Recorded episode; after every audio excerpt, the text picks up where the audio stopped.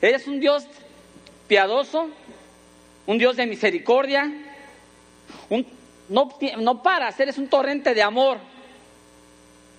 Realmente tienes gran misericordia. No lo entiendo. Salvaste al pueblo de Mimibe. Era de lo peor, de lo peor. Sin embargo, tú lo dices. No lo, no, no lo entiendo, no lo quiero entender y no lo quiero entender. Realmente, cuando llegué, entro al pueblo, les digo, en 40 días Jehová los va a destruir. ¿Entienden eso? Los va a destruir. Sin embargo, yo caminé agotado, hablando con ellos, diciendo, y ellos realmente gritaban, lloraban, lloraban como niños. El rey se sentó en las cenizas y ordenó a 120 mil que también obedecieran, que ayunaran, que cambiaran. Y todo ello pasó y cambió. Todavía tengo este cuadro en mi cabeza. Realmente no lo entiendo. Cómo el amor de una persona por 120 mil es todo puro amor. No, no lo comprendo, Jehová, no lo comprendo. Jonás, Jonás, Jonás, Jonás, Jonás. El arrepentimiento de Nínive hubiera sido el final feliz, ¿sí o no? Pero Dios no había terminado contigo, Jonás. ¿Qué tenía Jonás? Jonás tenía un problema de actitud. Di conmigo, un problema de actitud. ¿Cuál era su problema de actitud?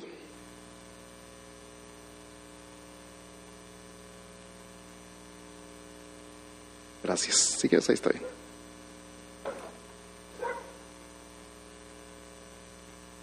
Thank you. Gracias, gracias.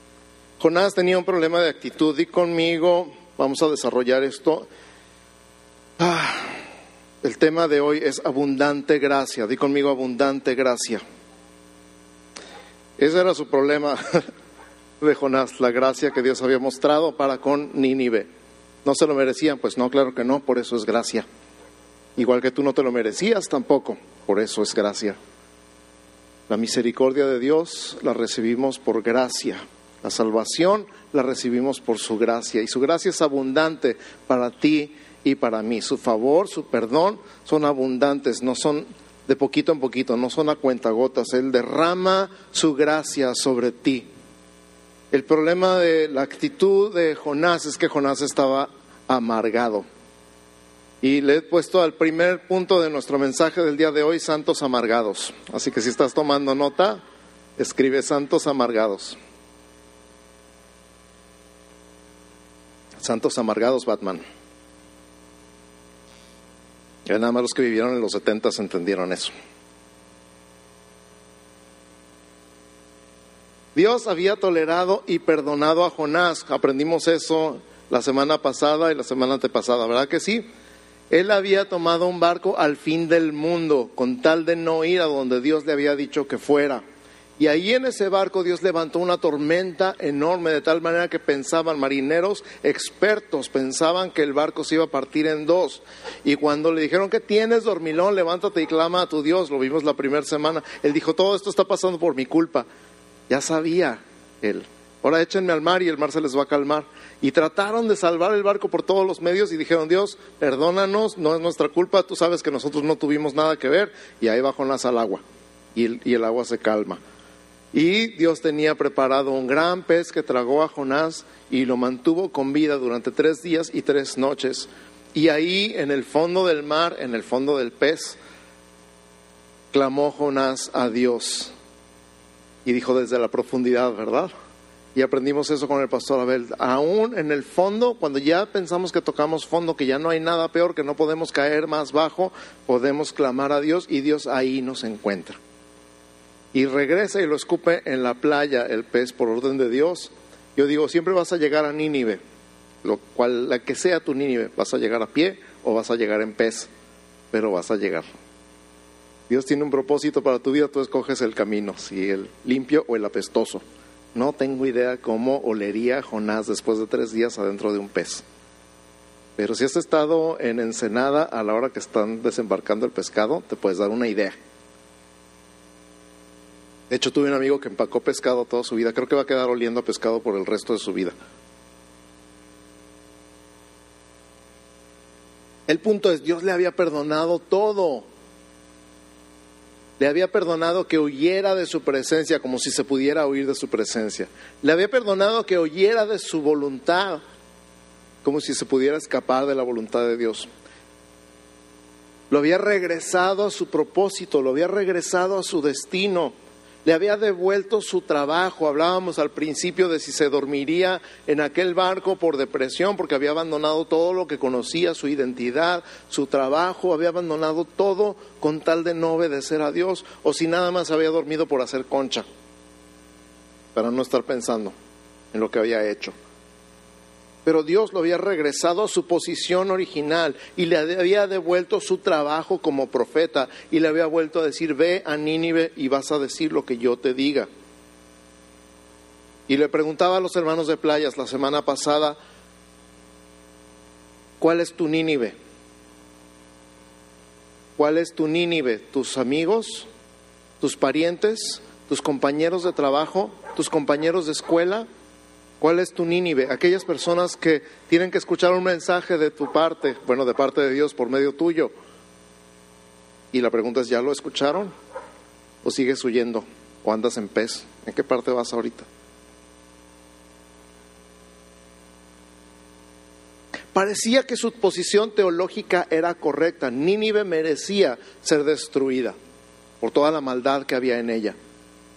Teológicamente eso es correcto pero su corazón no estaba en el lugar correcto. ¿Te ha pasado que todo sale bien, pero tú estás mal? ¿Te ha pasado que todo parece que va en orden, todo está en su lugar, pero tú no te sientes bien? ¿Estás inconforme? ¿Estás descontento? ¿Estás enojado? ¿Estás amargado? Por eso le puse santos amargados al primer punto. Porque sí, somos santos y de repente estamos medio amargados, ¿sí o no? No me contesten. Le salió lo más profundo de su ser. Número dos, número uno fue santos amargados, número dos, santos vengativos.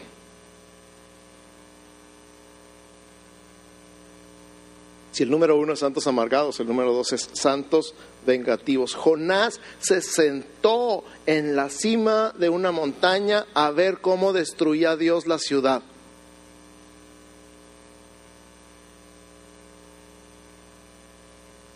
Estoy seguro que pensaba algo así como, y no me tocó ver cómo destruía Sodoma y Gomorra, pero me va a tocar ver cómo destruye Nínive.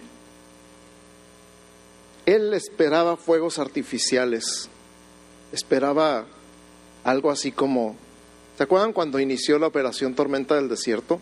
Que transmitieron por televisión cómo lanzaban los misiles desde los barcos y cómo caían en el punto exacto y destruían el palacio de Bagdad, pero así con una precisión quirúrgica. Y para los periodistas que estaban viendo desde un lugar seguro en un hotel, a distancia segura, y yo me acuerdo que estaba narrando y así como que, ¡oh! Como si fueran fuegos artificiales pero a la destrucción de una ciudad. Yo estoy seguro que Jonás estaba parado en un lugar con la mejor vista para presenciar la destrucción de la ciudad. Iba a ser algo espectacular, iba a ser algo asombroso, como Dios acababa con todos los malos en un instante. Nomás le faltaban las palomitas. ¿Y sabes qué? Jonás se enojó porque Dios le canceló el show. Ya sabía que no los ibas a matar, por eso no quería venir. Pensándolo bien, ¿te ha pasado que secretamente deseas que le vaya mal a una persona y luego te molesta que le vaya bien?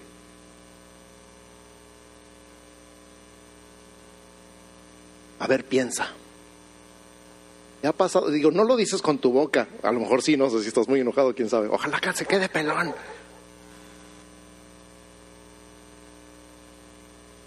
Ojalá que se le caigan los dientes o la panza, otra cosa, no sé.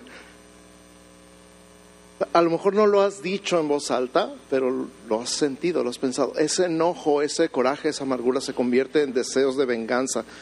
Pero dices, bueno, como la venganza pertenece al Señor, yo voy a orar para que se le caigan los dientes.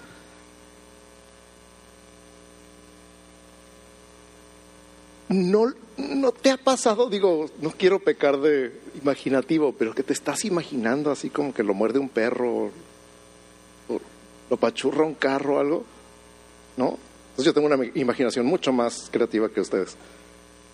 Cuando estás enojado y amargado contra una persona, te imaginas que le pasan cosas y hasta sonríes. Digo, santos vengativos.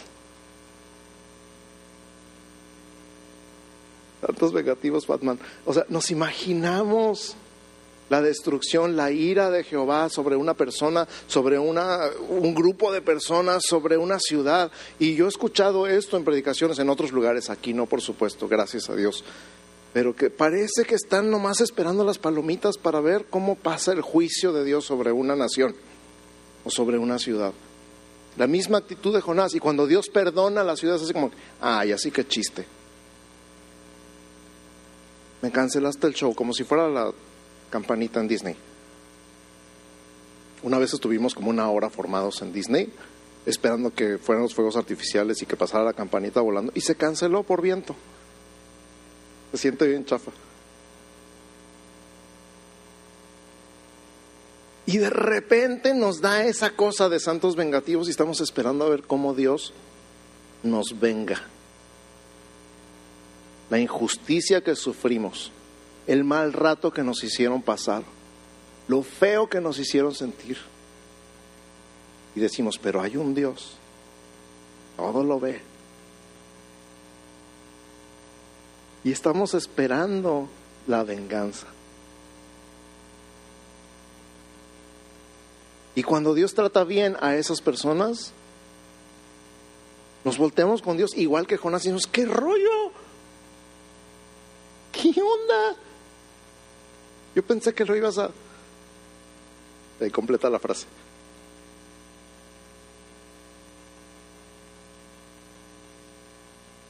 ¿Te has puesto en el lugar de Jonás?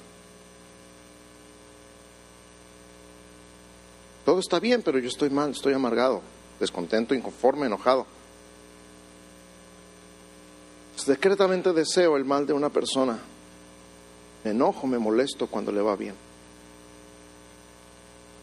La número tres, santas contradicciones. Número uno fue santos enojados. Número dos, santos vengativos. Número tres, santas contradicciones. Vamos a pensar en esto, vamos a analizar un poquito más. ¿Qué predicador se enoja porque le hacen caso?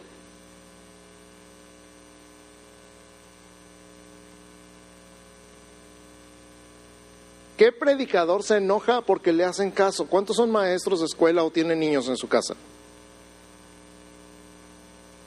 ¿Quién de ustedes se enojaría porque le hicieran caso a sus niños? Es, una contradicción, es ilógico. Sin embargo, Jonás estaba enojado porque le hicieron caso a su predicación. De aquí a cierto tiempo, Nínive será destruido. Y le hicieron caso, le creyeron a Dios, se arrepintieron, se convirtieron, se lamentaron, le hicieron caso. Y él se enojó porque le hicieron caso. ¿Qué predicador se enoja porque los pecadores se arrepientan y se salven?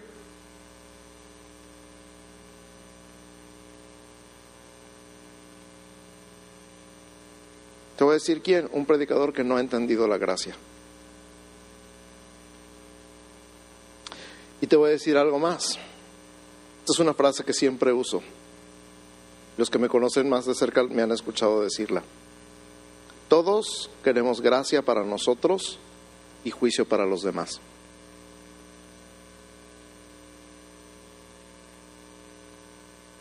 Todos queremos gracia para nosotros y juicio para los demás. Te voy a poner un ejemplo. Cuando ponemos las reglas de puntualidad en una clase, en un grupo de alabanza, en un ministerio, decimos, vamos a llegar a las nueve de la mañana, el límite de tolerancia es hasta las nueve y diez. El que llegue después de las nueve y diez no participa. Todos, ok, de acuerdo. Cuando alguien llega a 9.11, estamos, llegaste después de las 9.10, llegaste después del límite de la tolerancia, no puedes participar. Pero cuando a mí se me ocurre llegar 9.15, decimos, ay, denme chanza, es que no había agua caliente, es que todo el mundo se metió a bañar bien tarde, es que empiezo a dar todas las razones por las que yo debería recibir gracia cuando he aplicado ley sobre todos los demás. Lo mismo pasa en el trabajo, cuando decimos, no, es que las reglas deben ser así y la gente debe trabajar de esta manera y yo no sé por qué la gente no hace lo que tiene que hacer, cuando lo tiene que hacer, como lo tiene que hacer, pero cuando a mí me falla mi trabajo, ¿qué decimos? Ay, dame chanza. Es que no, ni te platico lo que me pasó. No, es que no sabes. ¿Sí o no? A mí en serio todos así como, no los estoy regañando, ¿ok? Como estaba poniendo un ejemplo, todos queremos gracia para nosotros y juicio para los demás, ley para los demás. Esa es la situación de Jonás y nosotros no somos mejores, a menos que hayamos aprendido y conocido la gracia de tal manera que la misma gracia que hemos recibido de parte de Dios la podamos extender a los demás. Amén. Se tenía que decir y se dijo. Y Dios le contesta, ¿haces bien en enojarte tanto? ¿Haces bien en enojarte tanto? Para empezar, santos enojados es una contradicción. Digo, se vale enojarse. Dios nos da permiso de enojarse, dice airaos, pero no pequéis. O sea, se vale enojarse. Lo que no se vale es hacer berrinche. ¿Haces bien en enojarte tanto? A ver, yo te pregunto a ti el día de hoy, ¿qué es lo que te molesta tanto? Esta es una, una, pregunta que hacemos muy seguido en las consejerías cuando estamos con los matrimonios. Es que, pero hace esto y hace el otro y me molesta. Y yo le digo, ¿y por qué te molesta? Ay, pues no sé. Yo sé que te molesta que haga algo, que hay algo que te resulta molesto, pero ¿por qué te resulta molesto? No sé. A ver, vamos a pensar. ¿Es algo que te pasaba de chiquito? ¿Es algo que te hicieron en algún momento que todavía no perdonas? ¿Es algo que qué? ¿Por qué te molesta? Y yo te pregunto a ti el día de hoy, ¿hay algo que te molesta de los demás? ¿O de una persona en particular? ¿O de una situación? ¿O de un grupo? Y la pregunta es, ¿por qué te molesta tanto? ¿haces bien en enojarte tanto? Porque Dios no quiere, no es su intención, ni su propósito, ni su deseo que vivas enojado. Quiere que experimentes la gracia y esa misma gracia que has experimentado la puedas transmitir a los demás. Entonces, ¿por qué te enojas? ¿O por qué te enojas tanto? Y finalmente viene la calabacera. La calabacera es la ilustración perfecta. Dios hace nacer una planta en un instante, en un día. Ha de haber sido fabuloso ver cómo extendía sus ramitas, una, una planta tipo enredadera, encima de una enramada que era algo así como un tejabán hechizo instantáneo y, le da sombra a Jonás. Ahí en ese lugar donde está esperando el juicio de la ciudad y donde no pasa nada y donde se está enojando y dice, mejor quítame la vida, se, se extiende una sombra de gracia sobre él. Así cuando dice, ¿por qué estás tan enojado? Y luego lo tapa del sol. Y entonces Jonás se alegra mucho en la calabaza y dice, ay, qué curada, qué padre planta, creció en un día, fue instantáneo, mira, Dios sí me ama aunque estoy enojado. ¿Te ha pasado? Mira, estoy bien mal, pero Dios me ama todavía. Me da muestras de su amor, de su gracia. Y se alegra un montón. Y luego manda un gusano para que mate la calabacera y en un día, igual que como nació, en un día se muere. Y al día siguiente dice que Dios preparó un, viento solano. Ahora, Israel está en una latitud parecida a la nuestra, por lo tanto el clima y el paisaje es más o menos parecido al nuestro. ¿A quién le ha tocado estar parado en el sol cuando está el viento Santana? Cuando te quedan los pelos así como, ya sabes cómo, y la piel, y, y te sabe a tierra la boca. Así estaba Jonás. Se murió la planta, se acabó la sombra y aparte todo un viento Santana, ahí en su mirador. Entonces dice que se desmayaba del calor y decía, Dios, mejor quítame la vida, ¿para qué estoy viviendo aquí? Y Dios le dice, ¿te da compasión la planta? ¿Te enojas por la planta? Y Jonás dice, sí, tanto que me quiero morir. Y aquí viene el centro de todo el mensaje de todo el libro de Jonás. ¿Cómo puedes tener compasión por una planta y no sentir compasión por la gente? Y este es el mensaje de hoy, el centro del mensaje de hoy para ti y para mí. ¿Cómo puedes sentir compasión por una planta y no sentir compasión por la gente? ¿Cómo puedes estar tan enojado con una persona o un grupo de personas y sentir ternura por una planta? Que dices, la planta no me ha hecho nada. Pero Dios ama a esas personas. Cristo murió por esas personas. Pagó con su sangre por esas personas.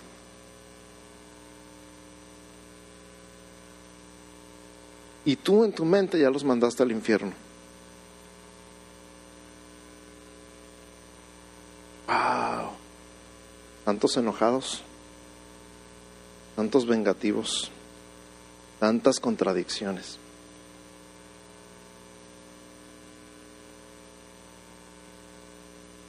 Es como los que defienden a los animales pero promueven el aborto.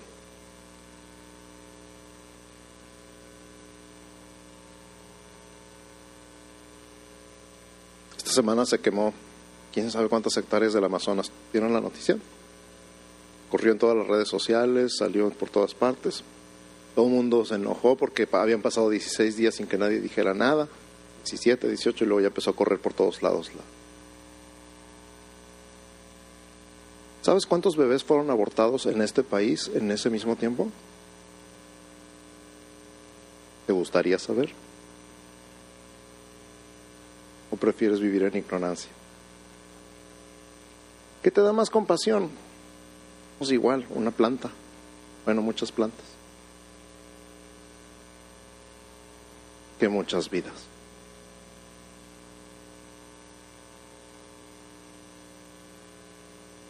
Así que de una manera o de otra todos somos Jonás.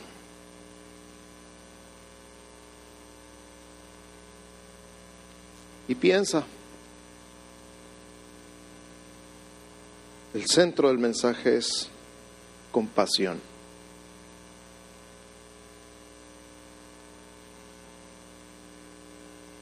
Sí sabes, ¿verdad?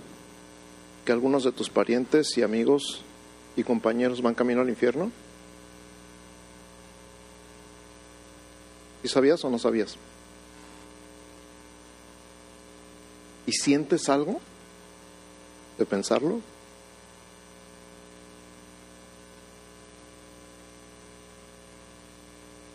Ellos son tu Nínive y tú eres su Jonás.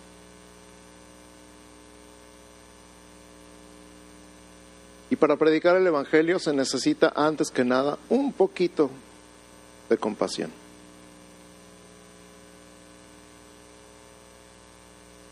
Una gotita de compasión en tu vida.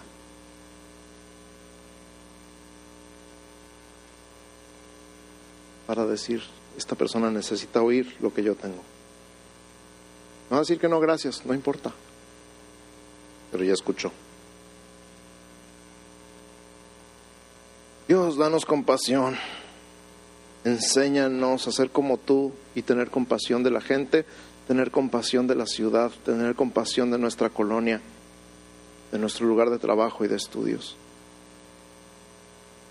Push, en el nombre de Jesús. Así que tú vives gracia y agradecimiento o vives en amargura y juicio? Pregunto, más bien pregúntate. ¿Cómo vives?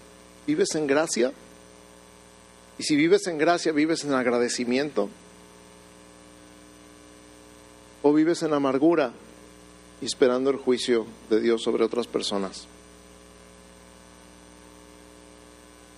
Y te quiero animar. Es tiempo de extender la gracia. Es tiempo de perdonar.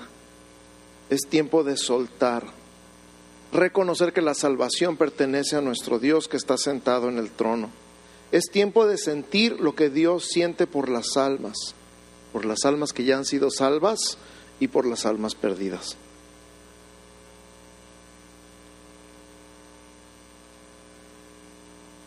Así que si tú estás hoy enojado contra una persona por cualquier situación,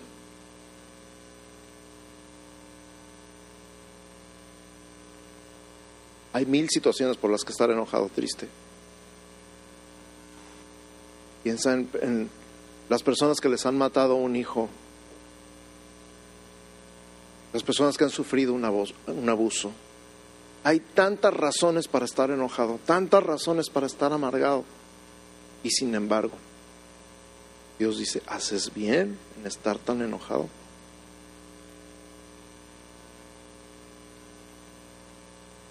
Y no solamente me refiero a abuso sexual, hay abuso psicológico, abuso físico, de golpes, hay abuso verbal, de insultos que a veces duelen más que los golpes.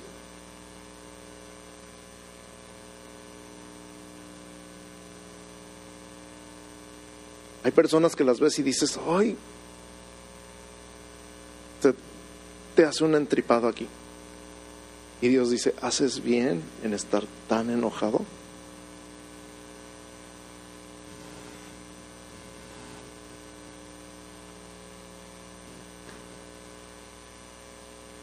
Entonces parece que le dice, acuérdate, acuérdate que hace tres días estabas adentro de un pez. Acuérdate que hace tres días estabas en el fondo del mar. Acuérdate cómo estabas. Yo te pregunto a ti el día de hoy, ¿cómo estabas? Hace un mes, hace tres meses, hace un año, hace tres años, hace cinco años. ¿Te acuerdas? ¿Te acuerdas lo que Dios te perdonó a ti? Y si no te acuerdas, acuérdate.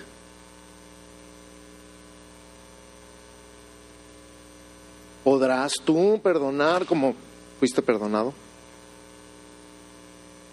¿Podremos perdonar como fuimos perdonados? Este es el ejercicio más grande de la gracia.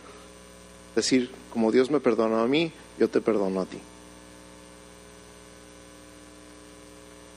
Como Dios tuvo compasión de mí, puedo tener compasión, decido tener compasión de ti, porque Dios es mi papá y yo quiero ser como mi papá. Quiero ser libre del enojo, quiero ser libre de este deseo de venganza, quiero ser libre del dolor, quiero ser libre de la amargura. ¿Qué tengo que hacer? Perdonar y soltar.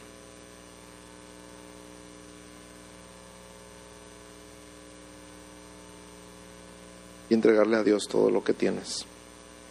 Todo ese coraje, todo ese dolor, toda esa amargura,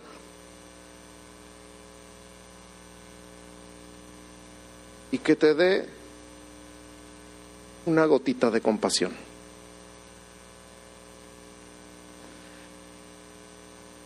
Así que si tú tienes algo que perdonar, lo que sea, en cualquier área, a cualquier persona, dentro o fuera de este lugar, dentro o fuera de tu familia, tienes algo que por lo que has guardado enojo en este momento, te voy a invitar a que cierres tus ojos. De hecho, vamos a cerrar todos nuestros ojos,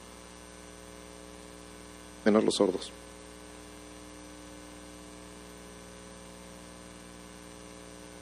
y pensar,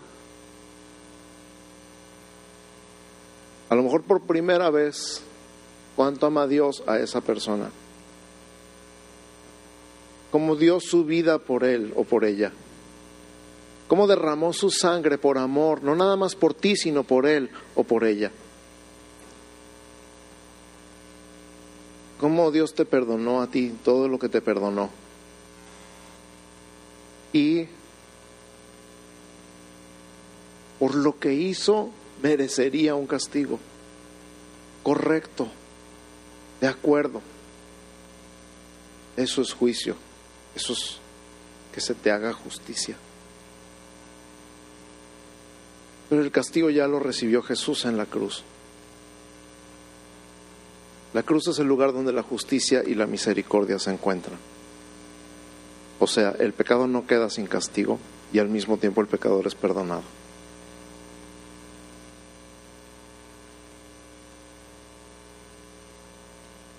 Y puedes soltar ese juicio creyendo que ya fue castigado en la cruz. Y decir, te perdono.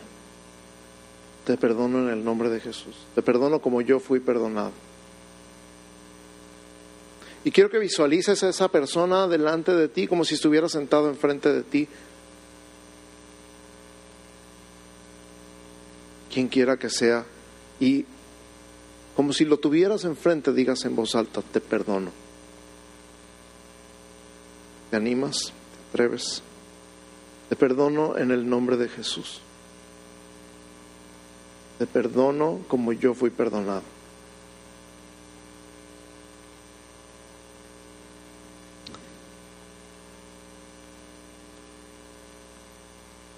Y ahora, Señor, muéstrame tu pasión por las almas. Y empieza a orar en tus propias palabras. Señor, déjame ver las almas como tú las ves. Señor, déjame ver las vidas como tú las ves. Déjame ver a Tijuana como tú la ves. Y a lo mejor yo veo violencia, yo veo muerte, yo veo dolor, yo veo enfermedad, yo veo pecado. Pero tú qué ves, Señor. Enséñame a Tijuana a través de tus ojos. Enséñame mi colonia a través de tus ojos. Enséñame mi calle a través de tus ojos.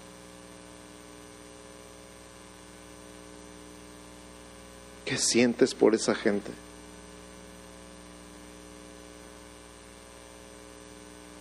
Déjame sentir, Señor, por un instante, aunque sea, lo que tú sientes por esas personas.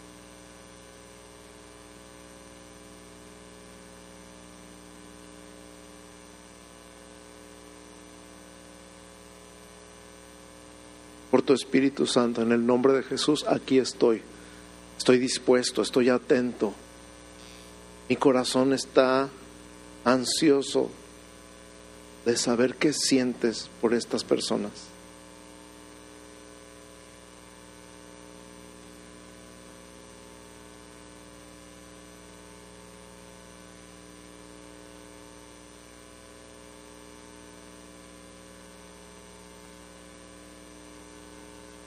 Dale a esta iglesia una probadita de tu compasión. En nombre de Jesús. Y como dice la palabra, al ver Jesús la multitud tuvo compasión de ellos porque eran como ovejas que no tienen pastor. Así está, Tijuana, como ovejas sin pastor. Y tú, tú eres su Jonás y ellos son tu Nínive. Así que ve, ve y habla, ve y habla por amor. No vayas con la actitud de Jonás. Ve y habla por amor. En el nombre de Jesús. De Jesús. Y que tenga otro sentido esta canción totalmente.